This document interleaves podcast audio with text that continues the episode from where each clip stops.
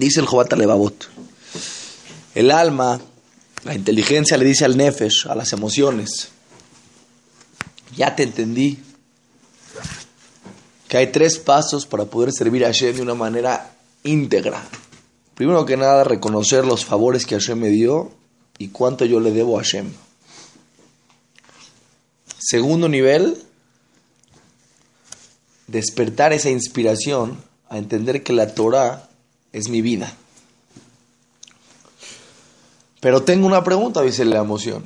Por más que estudio Torah y estudio cuánto Hashem le pagó a Abraham, Isaac y Jacob y cuánto Akadosh Barujú hizo con la gente que no se portó bien, pero de todas maneras no tengo esa inspiración que, que me estás pidiendo. ¿Cómo puedo hacer para realmente tener inspiración? Le contesta la inteligencia. Escucha lo que le contesta. Cuando una persona va al doctor, el doctor primero que nada tiene que checar y analizar, detectar dónde está la enfermedad. No te puede curar si no dice a ver cuál es el problema. Para que tú puedas despertar tu inspiración, escuchen bien, tienes que detectar qué es lo que te está quitando tu inspiración. Si una persona, por ejemplo, el chile le provoca gastritis, viene el doctor y le dice, te quiero curar, pues tienes que dejar de comer chile. Tú sigues comiendo chile, chile, chile, estás provocando que cada la enfermedad sea grave. Es lo, lo, normal. Y así en cada cosa. Una persona que fuma, lo van a curar. Si, si sigue fumando, pues, está molestando cada vez más al pulmón tú no te puedes, no puedes tener inspiración si sigues estando y haciendo lo que te provoca que no despierte tu inspiración. Hay cosas en la vida, si las personas las hacen, son una enfermedad para el alma. Y esas cosas hacen que la persona no se pueda inspirar. Una persona me dijo una vez, jaja, ¿cuánto me gustaría a mí vivir inspirado con la Torah? Yo veo a la gente que estudia Torah, a los ajabín grandes, con qué alegría, con qué simja, con qué, cómo disfrutan, cómo, disfrutan estudiar. ¿Cuántos más no escuchamos que una vez el, el, eh, el Rab Michivin estaba en un lugar y tenía una pregunta de Torah? Y uno de sus alumnos, a las 3 de la mañana, le fue a, le fue a tocar la puerta de su casa. Y abrió el jajam. Le dijo, tengo una respuesta a la pregunta que usted hizo en la mañana. Uh, se emocionó la respuesta, se emocionó. Ah, hablaron de Torah, impresionante. Le preguntaban al alumno, oye, ¿no tenías miedo que vayas a despertar jajam a las 3 de la mañana? Se va a molestar. Se va a molestar. Le dijo, el Rav Michivin, si tiene una pregunta de Torah no puede dormir. No puede dormir. Una persona que tiene inversiones, sus inversiones están bajando, están subiendo, no puede dormir. ¿eh? Una persona que el otro día tiene que entregar una mercancía y si no la entrega a las 10 de la mañana, pierde todo lo de, lo de, los de esos tres meses, no puede dormir. El Rav Michivin tiene una pregunta de Torah. Su mente estaba en la Torah, su alegría, se emocionó, cantó, bailó. Otro más, ¿eh? Es que una vez una señora, señora mayor, 70, 80 años, cada vez que tenía un problema, le decía a su nieto, a su hijo, al que está, tráeme el rasgo.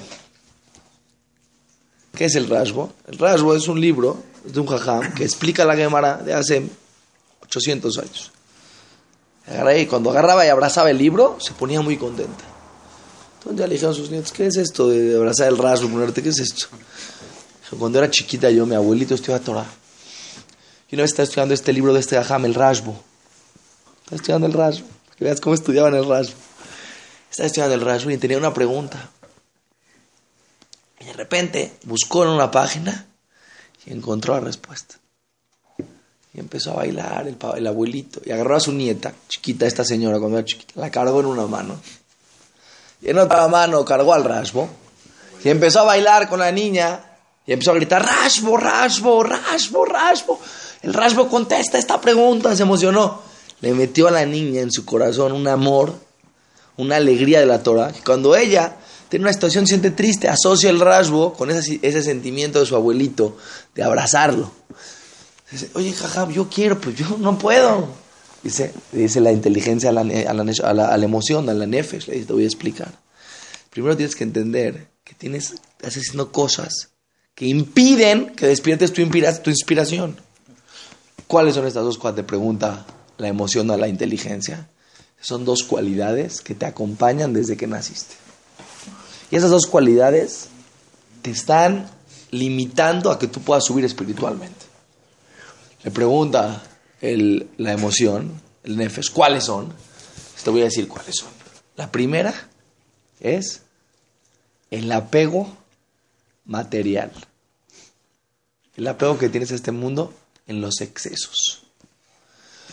La persona tiene una teshuka, tiene una inspiración por todos los deseos mundanos, fuera de lo normal, fuera del equilibrio normal, hace que su mente esté, su mente esté completamente encarcelada en cómo él generar más placer todo el tiempo.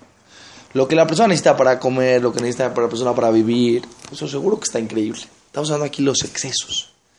Las personas que, por ejemplo, tienen exceso de dormir.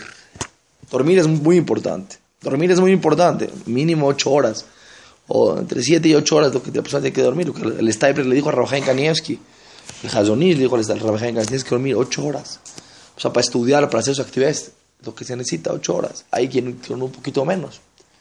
La persona que es floja, que está apegada. Hay gente, sus vacaciones, ¿qué hace sus vacaciones? Duerme todo el día, toda la noche, todo el día, toda Llega del 15 de la mañana, de donde fue, dos, tres horas al sobre.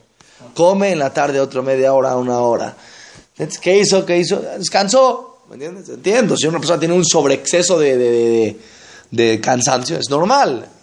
Hay gente que está metida en la flojera, es la gente floja, no se puede mover, no se puede, no se está floja. La persona que la comida, todo el tiempo está pensando en comer. ¿Me entiendes? ¿Qué quiere decir? Hay una persona va a comer, come rico, lo disfruta, es, es, mitzvah. Pero hay quien cuando va a comer se puede tomar hora y media, dos en cocinarse algo rico. ¿Entiendes? Su vida gira alrededor de la comida. ¿Entiendes? Una persona normalmente, si tiene algo importante lo que hacer en la vida, ¿qué hace? No, a, la comida, ¿cuánto lo dedicas? Ya, 15 minutos, 20 minutos, media hora. Ah, come lo que sea, ¿eh? Sigue tus actividades en tu vida, en tu día. No puedes darle importancia. Pero si tú tienes un exceso de apego, que esto es algo que todos lo tenemos. Si tienes un exceso de, exceso de apego, no, no, no, no puedes disfrutar, no puedes dormir, no, no, no, normal es mitzvah, ya lo hablamos una vez, el equilibrio de la persona. Pero los excesos, hay gente que tú te das cuenta, que tú te das cuenta, cada cosita de la comida es para él toda una historia, ¿entiendes? Hay gente que se va de viaje, regresa, se va de viaje, regresa 20 años. Yo te pregunto, ¿qué platicó en los viajes? ¿Qué hacía en los viajes? Fui a este restaurante y me comí una carne que yo te puedo todo el viaje, todo el viaje que fue a no sé a dónde, pregunto, una vez llegó Alejandro Magno, Alexander Mugdam, quería conquistar el mundo, quería conquistar el mundo. Entonces llegó a un lugar donde se llama Isla Mujeres, una isla de puras mujeres, así cuenta el, Midrash. Entonces llegaron las mujeres estas y la presidenta llegó y le dijo, mira, si vas a pelear contra nosotros, vas a perder al 100%. Dije, ¿por qué? Dijo, yo soy mi ejército, no hay nadie que me pueda ganar. Si nos ganas, van a decir que eres un cobarde, le ganaste a mujeres. Si te ganamos, imagínate, las mujeres te ganaron, ¿qué cosa? Que no tienen razón, tienen razón, acepto, me ganaron, no, voy a pelear contra ustedes, acepto. Pero bueno, ya que somos amigos, pasa que vamos a hacerle una seuda. En honor a ustedes le vamos a hacer una, una comida, una comida rica, una cena le trajeron un pan de oro. Dijo, ¿qué es esto? Dijo, pusimos a pensar, usted es rico, viene de un país donde hay todo. En su país no hay pan, hay pan. Hay carne, hay carne. ¿Qué no hay en su país? Todo hay. Usted viene a conquistar el mundo. ¿Qué está buscando? Algo que no hay en su país. Si no, ¿para qué salió de su país? Lo único que podemos imaginarnos que no tiene es pan de oro. Lo matado Alejandro Magno. Dijo, vine hasta el fin del mundo para lo que ya tengo. Te vas de viaje a un restaurante. ¿Qué crees que vas a comer mejor que en tu casa? Bueno, no, sé cómo cocinan sus esposas, pero no me meto. Pero, pero, ¿qué, no? No vas a cocinar. La persona se va, sigue un super restaurante. Su vida, come, disfruta, cuando traigan la carne, disfruta. Pero que tu vida sea eso, no hay manera que te vas a inspirar en la Torah. No hay manera. O, por ejemplo, la ropa. Gente que la ropa es un, toda una historia. Cada vez que se va a vestir, va a comprar, horas hasta que se prueba. Hay gente que llega, una camisa, está bonita, se la compra. Gente que va al shopping, horas hasta que escoge una camisa, una sola. ¿Qué tanto, tanto, qué tanto? Esta persona que para él es tan importante todo este asunto del mundo material, es tan importante todo este asunto, de repente quiere sentirse inspirado, no hay manera que se sienta inspirado. Pero ahí viene la parte más dura, la parte más dura de esto está impresionante. Es la parte social. Las personas que están pensando todo el tiempo en cómo quedar bien con la sociedad. Salen con los amigos, pagan dinero que no tienen. ¿Para qué? para quedar bien en los ojos del otro. Todo esto tiene que ver con el apego material, de tu valor personal, de sentir que tu valor te lo da la ropa, que tu valor te lo da la sociedad, los amigos. Entonces vas, te llevas con amigos ricos para sentirte muy acá. escuché una historia de una persona que todos los, eh, eh, era amigo, conocido, de unos millonarios. Entonces decidieron irse a esquiar a un lugar o no sé a dónde, en avión particular y subirse en helicóptero a la montaña en vez de en lift. ¿Entiendes o no? Lift está muy bien, no, el helicóptero, ah, todo tipo de cosas, ¿no? Y este cuate no tenía, no tenía esa capacidad. Pero como él quiere ser parte, quiere ser parte, yo voy con ustedes. Ellos no le van a decir, te vamos a, financiar el viaje, ni te lo vamos a pagar, ni te lo vamos a regalar. No, no, no. no yo estoy bien, yo puedo. Toma un préstamo 20, 30, 40 mil. Se endeuda. ¿Para qué? Para quedar bien. No para quedar. Papá, tranquilo. Este, este, es tu cabeza lo que te está pensando. Uno regresó del viaje, de estos, de estos viajes, ¿no? No podía dormir una semana. ¿Qué pasó? Fue con el terapeuta. ¿Qué pasó? Es que yo creo que no fui el que mejor que esquié. De todos los del grupo. Me ganaron. Y eso no lo puedo tolerar. Me ganaron a esquiar. No, que vives de la esquiada, eres esquiador profesional, perdiste las Olimpiadas. ¿Qué pasó? Me ganaron. Y ahora hasta el otro viaje que les demuestra a todos que yo soy un campeón. ¿Sabes cuánto falta? Otro año, ¿qué voy a hacer? Se nos reímos, son los problemas que tenemos día a día, esas tonterías. La ropa y la comida. No dije el disfrute. El disfrute es pues, el natural, lo pide. El exceso. El exceso la persona tiene que saber cuándo es el exceso. Si tú no limitas esos excesos y quieres tener inspiración, que tu mente esté inspirada en la Torah, no hay manera, dice le dice la inteligencia a la emoción. No existe la posibilidad. Tú quieres crecer en Torah, pero cuando vas a la escuela lo único que te preocupa es quedar bien con tus amigos. Ese es tu problema en tu vida. Si juegas mejor fútbol que ellos o no juegas mejor fútbol que ellos, si tienes la mejor ropa de marca, todo en todos los aspectos la parte social, la presión social. Tu mente no se puede desarrollar. No se puede desarrollar. La persona que está pensando, está, hay gente, hay gente que está haciendo Torah, tú lo ves, está haciendo Torah, de repente pasan tres minutos, se para, unas camitas con chile, se las prepara rico, ¿eh? pasan otros diez minutitos, se para, pepinitos con chicharrones y papitas, y le echan una cuantía de chamoy, este, se la sienta esto, cuatro minutos de clase, ¿estás entendiendo? Se para a ver qué hay, ya se cansó, ya no puede comer. Se sirve un vaso de agua de Jamaica. Su mente está en otra, ¿me entiendes? Veniste a estudiar atrás, ¿cuánto tiempo? ¿45 minutos, una hora? Estudia. ¿Dónde está tu mente? La jicamita. Está bien, no digo, no digo, que está mal, solamente te digo, si tu mente está ahí, te quita. Entonces, ¿tú cómo te vas a inspirar? No te puedes inspirar, no hay manera que te puedas inspirar.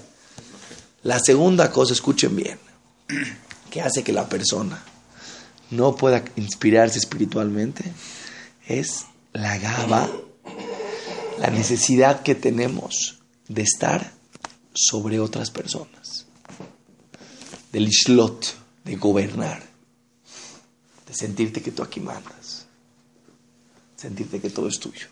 El ser humano desde que nace el niño chiquito, dense cuenta, el niño chiquito, le pides una papita, mía, mía, y las papitas de su primo, mía, mía, todo lo del vecino, mía, mía, ¿qué pasó? ¿Cómo mía, mía? Todo es del niño chiquito, todo, todo, todo. ¿Me das? No. Esa, esa cualidad crece con nosotros. cuando eres un niño chiquito, se manifiesta en las papas fritas. Pero cuando eres un niñito, un niñito grande, ¿cómo se manifiesta? Quieres mandar. Quieres que te hagan caso. Cuando alguien no te hace caso, ¿por qué te enojas? ¿Cómo puede ser que faltaron a la palabra del rey? ¿eh? Eres el rey y faltaron a tu palabra, no hicieron lo que tú querías. ¿Cómo puede ser? Tú llegas a un lugar, ¿me entiendes? No? Llegas ahorita al, palacio de la reina de Inglaterra. Y dices, disculpe, les quiero pedir un favor. ¿sí? ¿A qué son los horarios que abren el museo? A tales horarios. Por favor, por mí, ábranlos. En vez de a las 10 de la mañana, a las 8, porque mi avión sale temprano. ¿Quién eres tú? Bueno, si se puede, si no se puede, no pasa nada. No vengo al museo, no pasa nada. ¿Te vas a ir, te vas a enojar con, la, con la reina de Inglaterra? ¿Quién eres tú? ¿Quién eres tú? Ay, sí, jaja, eso es porque en el palacio del rey yo quién soy. Pero en el día a día, en el mundo donde yo me vivo, yo aquí soy el patrón. Yo aquí soy el que mando. Cada quien en su área. ¿eh? Date cuenta, cada quien en su área. Hasta, hasta el, la persona, hasta el, hasta el jefe del, del camión de la basura. Si les dice algo a los que están atrás de los, de los que están ahí recogiendo, oye, mezclaste, el, mezclaste papel con cartón, ¿cómo puede ser? ¿Por qué? Todos tenemos una necesidad de sentirnos más que los demás, de gobernar. ¿Qué genera esto? Escuchen este problema. Esto genera que si tú te sientes más que todos, entonces nunca puedes reconocer los favores que te hacen. Los hijos chiqueados, que los papás le dieron todo a los hijos. Luego los hijos crecen y se comportan con los papás como si no los conocen. Es culpa de los papás. Porque tú educaste a tu hijo que él es el rey del mundo. Y se lo repetiste 400 veces desde que nació. ¿Me entiendes? Y no nada más le dijiste que era el rey del mundo, se lo diste todo lo que quería sin que haga ningún tipo de esfuerzo. Entonces, esa es la cualidad, le desarrollaste dentro de él el sentimiento que el mundo es de él. Todos pensamos que el mundo es de nosotros. Salimos a la calle y sentimos, tengo una pregunta, ¿no? Vas en la calle, vas manejando, de repente hay una cola, ¿no? Y tú tienes prisa, te da flojera, ¿no? Te metes de todos los coches, te metes hasta adelante y empiezan a tocar del claxon. ¡Ah! Pues, ¿Tú qué piensas? ¿Qué tanto? Pues, ¿Qué, qué, tal, qué? Pues, ¿Qué tiene? ¿Qué tiene? Es mi mundo, es mi calle. Tú de casualidad te topaste con mi mundo. Di gracias que te estoy dejando vivir aquí junto a mí. ¿Sabes? Para que te enojes conmigo. Pero al revés, cuando alguien se te mete, te enojas. ¿Por qué? Pues ¿cómo? ¿Tú te vas a meter? ¿Quién eres tú? Entonces, si es así, entonces cuando alguien te hace un favor en la vida, no te hizo ningún favor. Te debía debía. Es un problema que tenemos en el corazón todos. Pero quieren que entienda algo muy importante.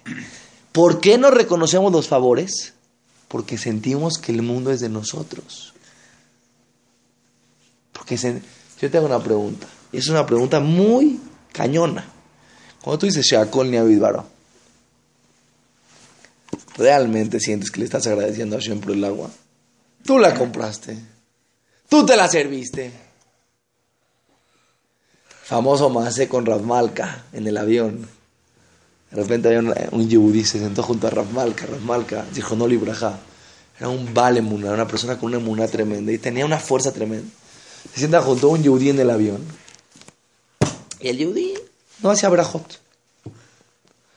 Entonces de repente ve que el yehudí le dice a la señorita, la, del avión. Disculpe, ¿me puede traer un vasito de agua, un café?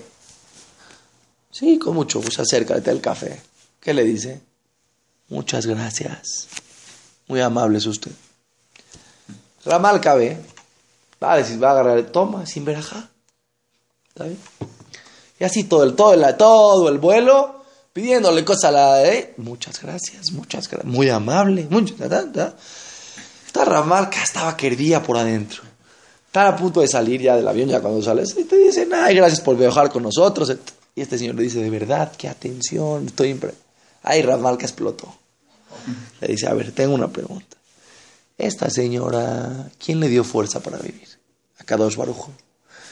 El agua, ¿quién la creó? A Kadosh Barujo. ¿Quién te dio la posibilidad de que estés en este avión? A Kadosh Barujo. ¿Quién hizo que el agua te quite la sed? A Kadosh Barujo. Y vienes tú, tomas y tomas y tomas y te recibes satisfacción. No puedes agradecerle a Kadosh Barujo. Dices, mira, es un mal agradecido, te entiendo, pero no, eres muy agradecido. Mira cuánto agradeces a la señorita. Pero a Hashem no le puedes agradecer. Porque sientes que esto es tuyo. ¿Por qué sientes que esto es tuyo? Nadie siente cuando toma algo que está tomando algo que le están regalando. Cuando una persona realmente en su casa tome agua de su garrafón que él compró y sienta que Hashem le está regalando algo, entonces va a poder realmente entender lo que dice el Jobat. Que entiendas cuántos favores te hace a Kadosh Baruj a ti. Pero toda esta cualidad de poder agradecer y poder ver que todo lo que tenemos nos lo da no la vamos a poder desarrollar si está desarrollada dentro de nosotros la cualidad de sentirnos más que todos, de sentir que el mundo es de nosotros. Una persona que no sabe agradecer, la raíz es la gaba. Los niños chiqueados, los que les dieron todos, que se sienten que son niños del mundo, les cuesta muchísimo trabajo agradecer. ¿Por qué? Porque no le estás dando nada. Todo lo que le estás dando, él se lo merece eso y más. Entonces, si tú no trabajas en estas dos cualidades, el desapego a los excesos materiales y la humildad, no estoy hablando que tienes que llegar al sí de la humildad. No, no. Tienes que bajarle un poquito la espuma a tu malteada. Si, si le bajas un poquito, ¿me entiendes o no? Hay posibilidades de que realmente te puedas inspirar en la Torah. Seguimos, Baraj el lunes que entra.